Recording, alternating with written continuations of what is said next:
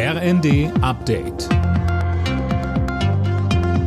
Stündlich neu. Auf den Punkt informiert.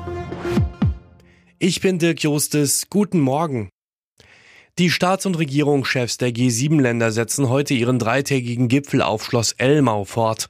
Zum Auftakt am zweiten Tag gibt es eine Sitzung zum Ukraine-Krieg. Gestern ging es unter anderem um ein hunderte Milliarden Dollar schweres Investitionspaket für Entwicklungsländer. EU-Kommissionspräsidentin von der Leyen sagte dazu am Abend im ersten. Uns ist wichtig, dass wir sagen, mit euch zusammen entwickeln wir die Projekte.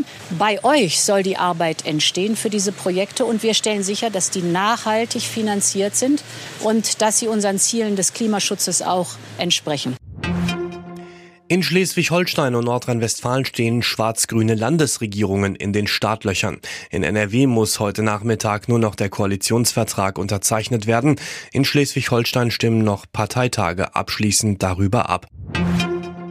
Angesichts der hohen Inflation schlägt Bundeskanzler Scholz eine steuerfreie Einmalzahlung der Unternehmen an ihre Beschäftigten vor. Das will er nächste Woche mit Arbeitgebern und Gewerkschaften besprechen.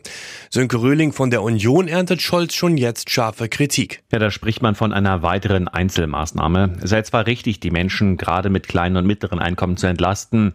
Der Ampelkoalition fehle aber ein Konzept, zur Unionsfraktionsvize Gröhe in der Augsburger Allgemeinen. Er fordert eine Steuerreform, damit der Staat an den Preissteigerungen nicht mitverdient. Außerdem fordert Gröhe mehr Haushaltsdisziplin. Der Staat müsse zügig zur Schuldenbremse zurückkehren, sagt er.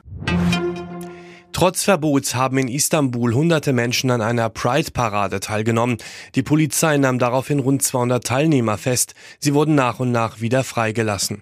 Die Menschen hatten sich versammelt, um für die Rechte von Schwulen, Lesben, Bisexuellen und Transgendern zu demonstrieren. Alle Nachrichten auf rnd.de